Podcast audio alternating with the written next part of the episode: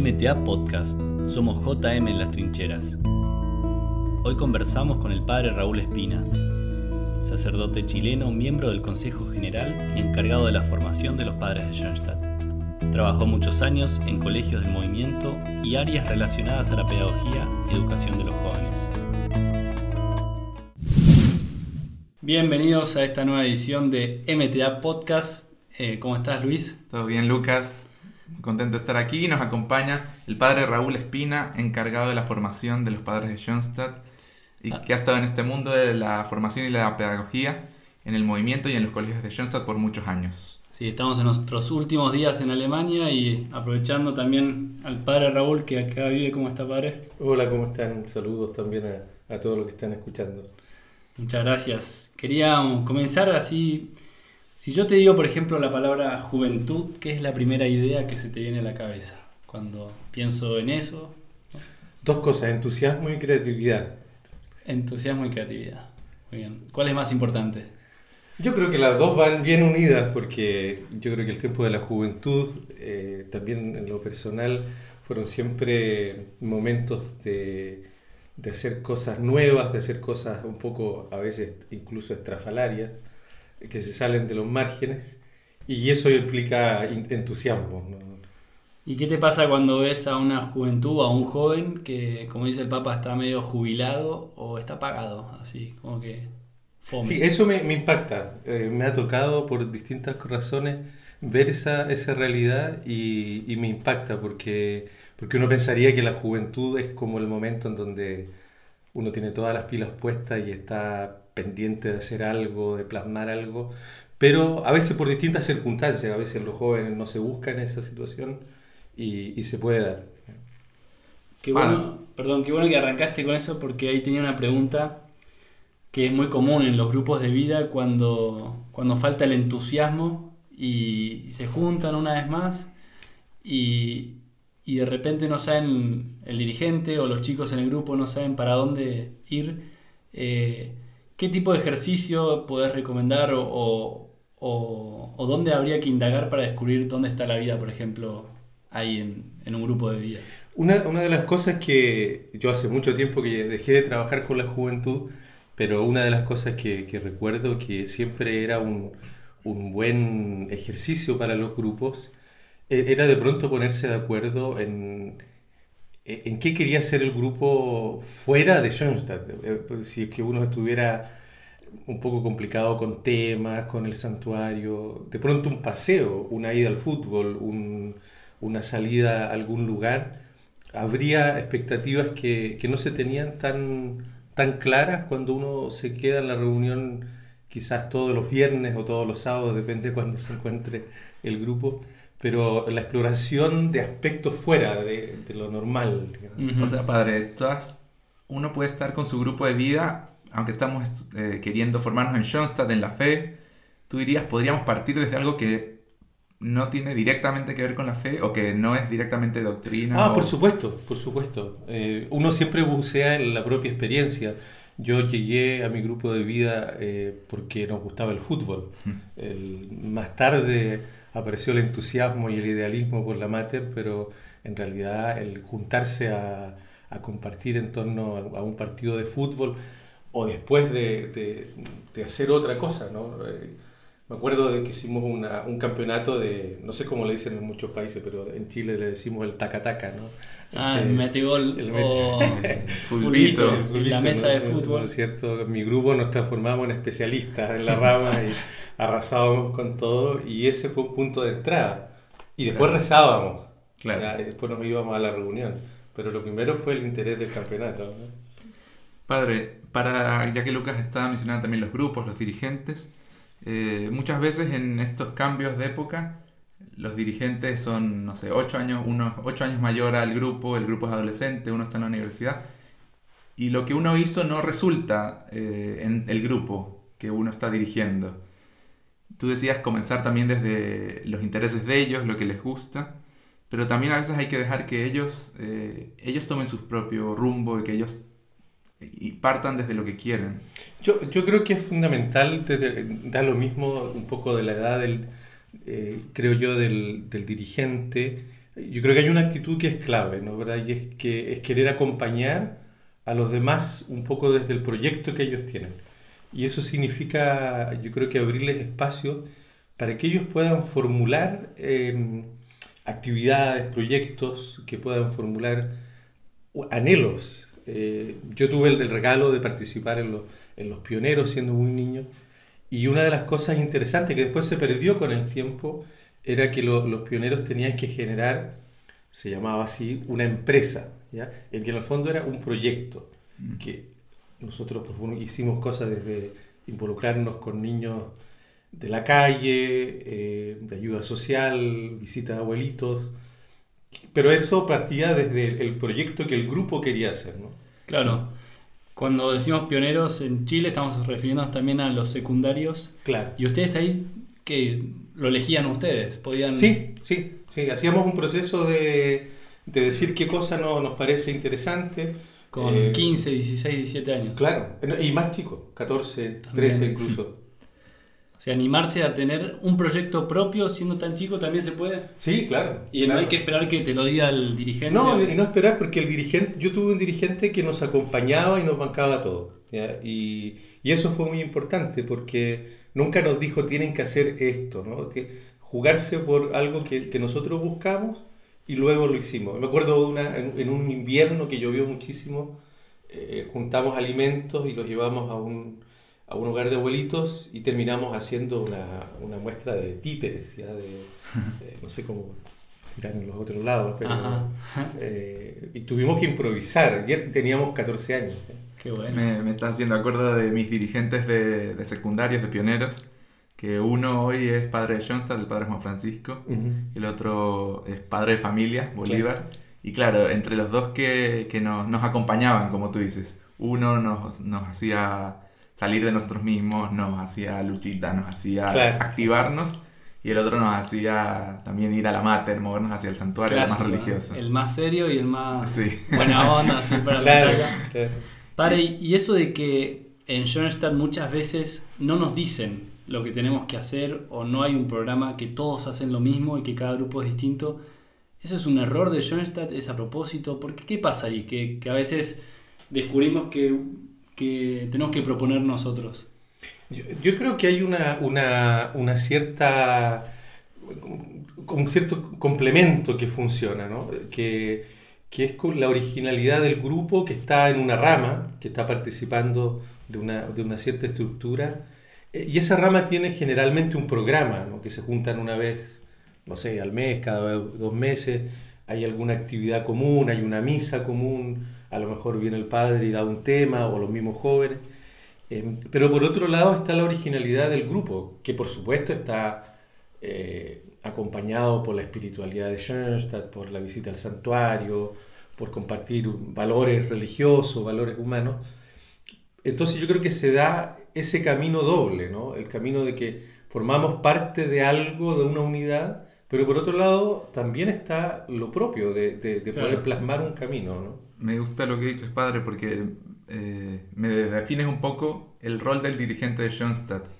Eh, nosotros y, los dirigentes de Schoenstatt son personas no que dirigen, que te dicen qué hacer, sino que acompañan esa, esos proyectos de fe, esa libertad y esa creatividad que mencionabas al inicio. Y, yo me imagino que los dirigentes tienen sus encuentros entre ellos y pueden compartir en qué está cada grupo y el, el asesor los podrá acompañar, complementar. Y eso es muy rico, ¿no? Si al final todos los grupos tienen, claro. aportan vida y, y además camina toda la rama. Sí, incluso las, las, reuniones de jefes de grupo también sirven para eso. Por supuesto. ¿Y qué pasa, padre, cuando mm, yo estoy con mi grupo y yo estoy muy motivado con Schoenstatt, con la rama, quiero hacer cosas, pero mi grupo está un poco apagado o no logro activarlo? ¿Cómo, ¿Qué caminos puedo tomar? Es difícil. no, sí, sí, claro. Pero yo creo, a ver, primero yo diría que es un sentimiento normal, ¿no? Que, que nos sucede a todos, que, que, de pronto alguien está más prendido que otro.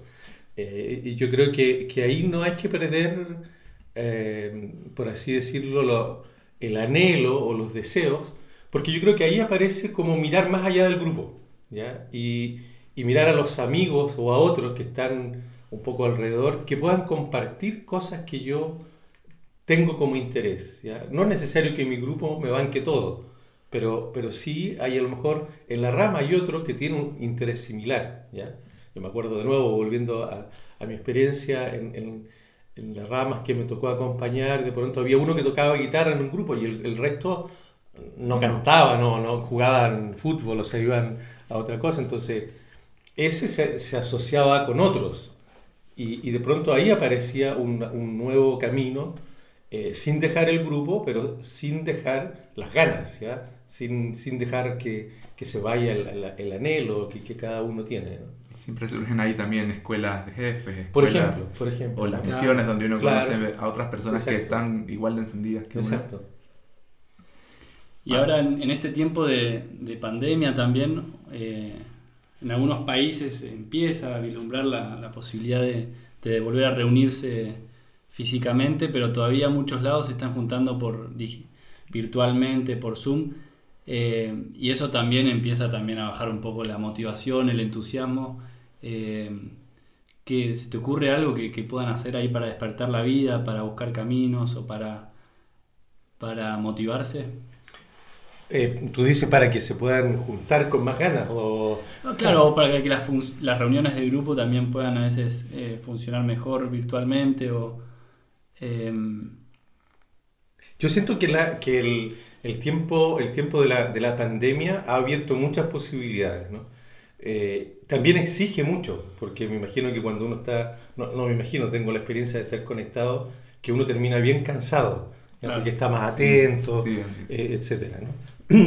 Pero yo creo que la, perspectiva de las pequeñas virtudes que uno ha aprendido desde la pandemia, de, de, quizás escuchar más, de atender más a las necesidades de los otros, de, de buscar caminos alternativos, eh, yo creo que dan como pistas de lo que puede venir en el futuro. Yo creo que el futuro hay que adelantarlo. Yo creo que tenemos que empezar hoy día a vivir lo que queremos vivir en el futuro. ¿Cómo sería eso? Adelantar el futuro. Sí, por, por ejemplo, lo que, lo que decía antes, ¿no verdad? Yo tengo un, un, una, un pensamiento, por ejemplo, todos hemos seguido la, las misas, ¿no verdad? Virtualmente. Pero las misas en algún momento van a volver a la normalidad y vamos a ir a la iglesia. Sí. Entonces, ¿qué aprendimos durante este tiempo? Eh, a escuchar más, eh, a conversar más, a rezar más cada uno, eh, a tener el santuario hogar como un lugar especial donde no necesariamente necesito la misa para, para funcionar.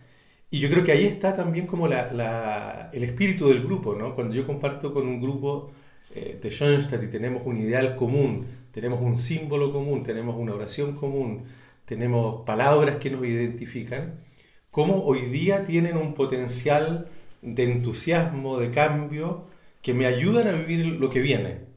Y no claro. espero que diga, bueno, en, en, un mes más todo se soluciona y veamos qué hacemos. ¿ya? Claro, quizá descubrir que en este tiempo me faltó algo porque la pandemia no lo permitió, pero ese algo que me faltó es valioso, porque yo lo extrañaba, no lo tengo. Por supuesto, por supuesto. Me acuerdo de un chico que me contaba que quería dejar su grupo porque no le estaba motivando las reuniones por Zoom, por eso te traje esta pregunta.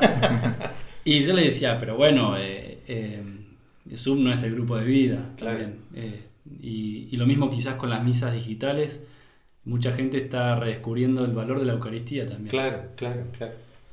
Es interesante, por ejemplo, hoy día leía que acá en Alemania hay un gran peligro de mucha gente que ya no quiere ir más a la iglesia, porque en el fondo se dio cuenta que, entre comillas, no la necesita. Eh, mm. o sea, hoy, los que más han sufrido hoy día acá son los niños de primera comunión, los bautismos, que, que, no se nacían, ahora se están haciendo, pero la gente que tenía un mínimo contacto lo perdió. Los que tenían un contacto lo han cultivado, pero aquel que lo tenía de una forma mínima sí. lo dejó de tener. Claro. Y eso es complejo, ¿no? el tema es cómo yo creo que este tiempo nos ayuda a mantener el vínculo, la relación, la cercanía. Estamos conversando con el padre Raúl Espina sobre autoeducación y crecimiento personal. Padre Raúl, en 1912 el padre Kentenich le presentó su programa a los primeros congregantes, diciéndoles que bajo la protección de María queríamos aprender a educarnos a nosotros mismos como personalidades recias, libres, sacerdotales. La autoeducación es un ámbito importante, lo estamos hablando. ¿qué herramientas, qué caminos tenemos en Schoenstatt para iniciar esa autoeducación para los jóvenes, para, para todos? Yo creo que el primer paso que uno puede aprovechar para, en esta perspectiva de la autoeducación es siempre ponerse en camino del conocimiento de sí mismo. Yo creo que no hay autoeducación sin saber quién, más o menos, ¿no? ¿verdad? No terminamos nunca de conocernos, pero de, de, saber a grandes rasgos quién soy, cuáles son mis talentos, qué es lo que hago con gusto, qué me mueve, qué me impulsa, porque en realidad la autoeducación se trata de que, yo pueda hacer un camino de crecimiento y pueda formarme. Y, el padre Getty nos decía, ojalá de encaminarse a la plenitud humana. Eh, creo que ahí la autoeducación ofrece un camino muy grande y está unido también, yo creo que, en, los últimos años, sobre todo a nivel de la espiritualidad, se ha ido hablando mucho de, ordenar la vida personal. O sea, no podemos, en medio del caos, que vivimos muchas veces eh, externo, necesitamos un cierto orden personal. Y la autoeducación nos ayuda a generar un plan de vida, un plan de trabajo, eh, algo que a mí me ayude durante el día a tener como los núcleos fundamentales que me sostengan. Muchas veces eh, escuché a los jóvenes decir o pensar que la autoeducación era como se reduce a, a vencer mis, mis dificultades o corregir mis errores. ¿Qué dirías ante esa frase? Yo creo que es una frase parcial y sesgada, porque en el fondo eh, la autoeducación y también como la plantea el padre Kentin y Schoenstatt, está al servicio de, de, la plenitud, o sea, es decir, de poder sacar lo mejor de cada uno en su mejor versión, eh, de ser un original, decía no, no se trata de, de copiar ni tratar de ser como alguien que tiene cosas en perfectas, eh, no se trata de eso, sino que se trata, por eso mismo digo, que el conocerse lleva a poder determinar cuáles son tus potencialidades, cuáles, cuáles son tus talentos. Y yo diría siempre buscar lo positivo. No, uno no construye en base a lo que no tiene. Y por lo tanto, la primera pregunta es cuáles son los recursos personales que yo tengo, que me hacen persona, que me hacen ser un joven, que me hacen vivir en un tiempo determinado, y eso tengo que desplegar, eso tengo que desarrollar, ¿no? No me puedo pasar la vida mejorando cosas que, me, faltan. que me faltan, ¿ya? Y que siempre las voy a tener, las voy a llegar hasta la muerte con ellas. Y, en esta autoeducación, ¿qué rol juegan los demás? Yo creo que es una, un rol bien importante porque en la medida que, que podamos eh, escuchar a los demás, podemos ver cosas que nosotros no vemos de nosotros mismos, ¿ya? O sea, hay eh, cosas de nosotros mismos que no nos damos cuenta. No, no, no, claro, hay teorías psicológicas, qué sé yo, que, que, que, hay una parte que, que nosotros eh, no la conocemos. Por mucho esfuerzo que hagamos... La espalda. claro, la espalda de mi temperamento, decir, ¿no? No, pero, pero hay, hay eh, ¿no es cierto?, hay cosas que nosotros, por mucho que intentemos hacerlas conscientes, no las vemos. Y, solo cuando una persona me dice, mira, yo vi esto, y esto puede ser, la gente lo toma por el lado negativo, pero muchas veces yo hago algo y que tiene una repercusión positiva muy buena en las personas, pero no me doy cuenta. Y, si una persona me lo dice... O me falta confianza y... Claro, y no me o no me lo creo. Yo intuyo que hay algo, pero no, no me lo creo. ¿no? Pero cuando alguien me dice, yo puedo entonces la próxima vez, o para adelante en mi vida, lo puedo integrar y me puedo dar cuenta que tengo un, un regalo gigante eh, con el cual poder vivir y crecer. ¿no? Entonces, esas cosas nosotros no, no las vemos y ahí los demás son un apoyo gigante. ¿no? Y lo otro es que nosotros necesitamos complementariedad. ¿ya? O sea, yo no soy el que tengo todas las soluciones, que puedo hacer todo, lo puedo hacer con otros. Aunque te esfuerces muchísimo. Claro, claro, Lo que pasa es que ese, ese esforzarse muchísimo te puede llevar como a un voluntarismo de querer hacer todas las cosas tú y te puedes enfermar, porque te das cuenta que que por mucho que le pongas eh, fuerza... Hay ciertas eh, cosas y ciertos momentos. Claro, hay límites que, que, te, que te frenan. Padre, y bueno, hablamos del rol de los demás. Y el rol de María, que está presente yo creo de distintas maneras y a veces también de igual manera en nuestras vidas. Sí. Que para mí la Mater fue aquella que me ayudó también a confiar, yo creo que para otro podría ser otra cosa. ¿Qué, qué rol juega María y esa alianza de amor que hemos sellado con ella en este camino de crecimiento? Yo creo que el, gran aporte, ¿no es verdad?, que experimentamos cada uno de nosotros en la relación con María es que ella de verdad es, asume el rol de, educadora, o sea, que ella nos, nos forma. Y el, el santuario se transforma en un taller. Esto es importante, creo yo, para, por lo menos para mí, ¿no? no solo de la formación religiosa, sino que de la formación humana, diría uno. ¿no? O sea, cuando uno mira a María, como nosotros la tratamos de, de contemplarla, ¿no es verdad? No es solo esa María que reza, que está íntimamente unida a Jesús, que está llena de Dios, por supuesto, todo eso a nosotros también nos ayuda porque nos, Y- nos y hace ser con- más religiosos, ¿no? Con información humana, ¿a qué te referís? Por ejemplo, ¿a María le importa cómo me va en el colegio? Yo creo que sí. Ahora, si tú me estás diciendo le importa, ese me importa, me va bien o mal. No, no te va a juzgar según tus No, notas. Eso sí, eso, no, eso, eso. No, el que tenga que- menos de tal promedio no puede entrar al no, no, santuario. No, no, no, Si no, no, yo no hubiese entrado. No, no, no, eso sí, y quizás tampoco yo, digamos, no. No, no, no se trata de eso, sino que yo creo que, es que la, la dimensión de, la, de María, ¿no es verdad? Es aquella que, que nos acompaña, que está con nosotros y que en el fondo nos ayuda a desplegar lo mejor de nosotros, ¿no? Que es- es- uno podría decir, ella le ayudó a Jesús también a, a sacar lo mejor de él, ya siendo que, que él era el hijo de Dios y todo, pero, pero Dios quiso, su padre, eh, ¿no es cierto?, quiso que creciera en una familia. Y la, y la mamá tiene un rol muy importante en eso. Eso lo, lo sabemos, lo dice la psicología, lo dice La ¿no es experiencia de cada La- uno. La experiencia de cada uno. Entonces, el- la experiencia en Schoenstatt es que de verdad ella nos acompaña en este proceso formativo y uno aprende también a hacer las cosas por ella, de algún modo, ¿no? Esto de que tú dices, bueno, me saqué tal nota. Mira, buena, mala, que yo se la vaya a regalar a la mater al santuario, eh, es un gesto de, de cariño, de cercanía, y, ella está contenta. Eh, yo me la imagino así, digamos, ¿no? Sí.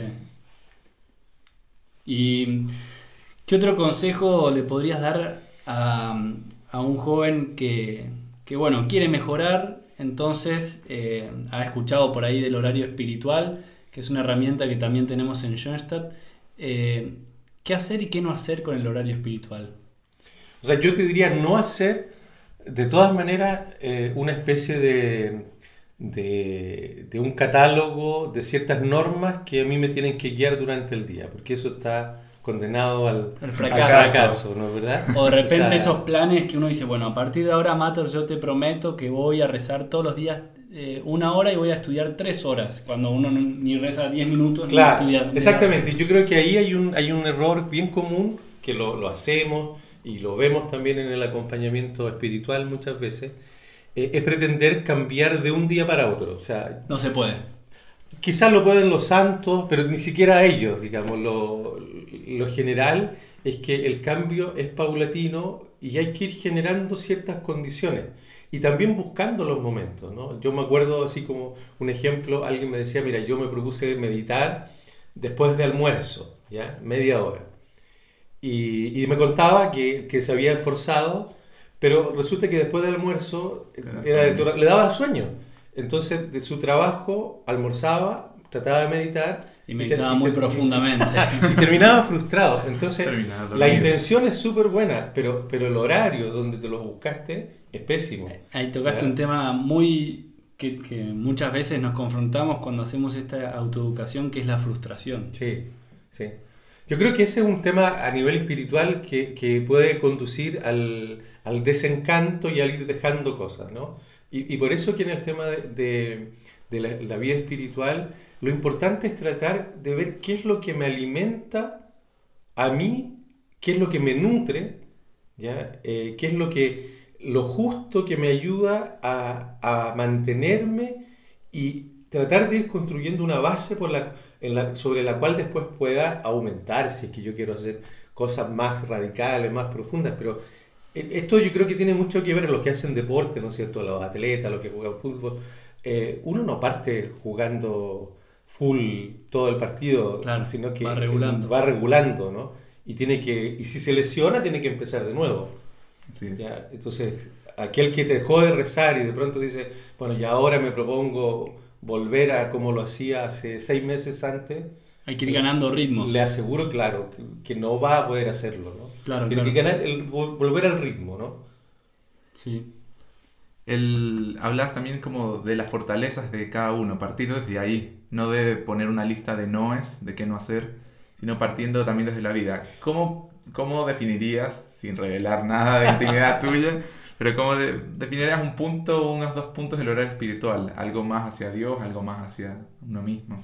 Sí, por, por ejemplo, yo el- en la, creo que una, una cosa, por ejemplo, el inicio del día siempre es una, una pregunta, ¿no es cierto? Puede ser una... ¿Cómo comienzo el día? ¿Cómo comienzo el día? ¿Cómo eh, despierto, no es verdad? A todos nos cuesta, a algunos más, menos, eh, levantarnos, poner el pie, un pie sobre la- el suelo. Pero a veces eh, el hecho de poner el pie, en- uno el pie en el suelo o dos, sentarse en la cama y una pequeña oración de saludo, hola mater, eh, o si alguien se sabe alguna oración un poquito más larga, eh, o un saludo, el que tenga un ideal de grupo, el que tenga Oración de eh, rama. una oración de rama, ¿no es verdad? O, o- o delante de él si tiene eh, una imagen bonita, eh, aunque sea la mire, ¿no? El, que la, la mire, la contemple un, se- 30 segundos, ya es una forma de disponer el alma para el día, ¿no? Eh, y eso no tiene que ver con un propósito lo quiero hacer, sino que es espontáneamente eh, se va haciendo una, una especie de, de costumbre, ¿no? Y después yo creo que eh, a nivel de, de- durante el día hay que encontrar momentos que a uno le gusta hacer algo. ¿ya? Eh, si a alguien le gusta leer un pequeño libro sobre algo, si tiene una oración favorita, si tiene, eh, puede caminar al colegio o ir al santuario si es que quiere, son momentos de, entre comillas, como inofensivos, pero tremendamente constructivos en lo espiritual. Y por lo que estás diciendo, parece ser que el horario espiritual también es como buscar un método, una forma para asegurar esas cosas que me hagan bien. Exacto. Algunas van a ser con un esfuerzo, otras que sin esfuerzo. Exacto, exacto. El, el- el horario espiritual, para mí, eh, quizás la palabra es antigua, ¿no? Pero, pero es como un andamio, ¿ya? Que, que- que sostiene algo, eh, no está lleno todo cubierto, sino que son eh, una pequeña construcción que sostiene eh, el todo y hay que buscar cuáles son esos puntos, ¿no? Eh, y a lo mejor son puntos que yo repito toda mi vida. No tengo para qué cambiarlos todos los meses, ¿no? Mm, Una pregunta un poco tramposa. ¿Qué es más importante, dar o recibir? Sí, claro, es tramposa porque en, en el, en el fondo yo creo que la, la- la experiencia, por lo menos personal, es que hay, hay dos cosas. El, el dar siempre es, yo creo que nos cuesta en el sentido de, de que generalmente tiene una retribución, ¿ya? que nosotros no la buscamos muchas veces, eh, pero la gente te devuelve algo o tú tienes una satisfacción. O esperas algo. Claro, ¿ya? Eh, entonces el, el- el- el dar, claro, es generosidad, pero de alguna forma también vuelve a ti. ¿ya? Y eso yo creo que es tremendamente importante aceptarlo. ¿ya? O sea, el, el- porque en, en el fondo nosotros no podemos ser, no somos solamente gente que está regalando, donando siempre, sino que también necesitamos el recibirnos, ¿verdad? El, el- el poder... Y dejarnos eh, recibir. eh, exactamente. Dejarnos ¿no? querer. Dejarnos querer. eh, es un buen contrapeso para mirar, ¿no es cierto? Claro, puedo dar o a veces recibir, eh, son como se pueden hacer extremos, pero yo creo que el, el- el punto medio es el importante. ¿no? Diríamos las dos, ¿no? Las dos, yo diría las dos, sí, sí, sí. Muy bien. Bueno, eh, Bueno. te agradecemos muchísimo, Padre Raúl, por esta conversación, por estas reflexiones. ¿Y hay algo más que quieras decir o un consejo último a los jóvenes que te entusiasma, algo que quizás para tu vida fue importante y que le dirías a un joven hoy? Yo creo que el- para mí la cosa, la, la la experiencia más importante en la juventud fue el crecer con, con mi grupo y con, con aquellos que teníamos la misma edad, ¿no? Y compartir ideales que eran eh, religiosos, eh, pero que nos llevó a involucrarnos después, más tarde, en, en, la política, en la universidad. Y siempre lo hicimos desde Schoenstatt y, y, para nosotros hasta hoy día nos marca. Yo tengo todavía mi grupo que nos juntamos, somos cuatro. Éramos más, pero quedamos, quedamos cuatro. cuatro. Y, y, eso es un gran regalo, volver a siempre a esa fuente que, que tuve en la, en la juventud. Espectacular. Muchas gracias, Padre, por acompañarnos hoy. No, muchas gracias a ustedes. Muchas gracias. Gracias, Lucas. Acabamos de conversar con el Padre Raúl Espina sobre crecimiento personal y autoeducación. Lucas, ¿qué podemos sacar de este, esta conversación con él? Mira, Lucho, yo me quedé con... Me gustó mucho esa parte donde hablaba de, que la autoeducación hoy en día y la vida espiritual requiere de ordenar la vida personal. Me gustó este concepto de ordenar nuestra vida personal. Hablaba de que en medio del caos que hoy vivimos, de tantas exigencias, estamos conectados, tanta información, tanto que tenemos en nuestra cabeza, hacer un orden o esforzarnos por ordenar nuestra vida es saber, bueno, qué voy a hacer esta semana, cuál es mi proyecto, cuáles son mis responsabilidades, qué tengo que hacer, qué no tengo que hacer, cómo me divierto, eh, cuántas series veo, ¿sí? La autoeducación también tiene que ver con ese mundo de ordenar nuestra vida.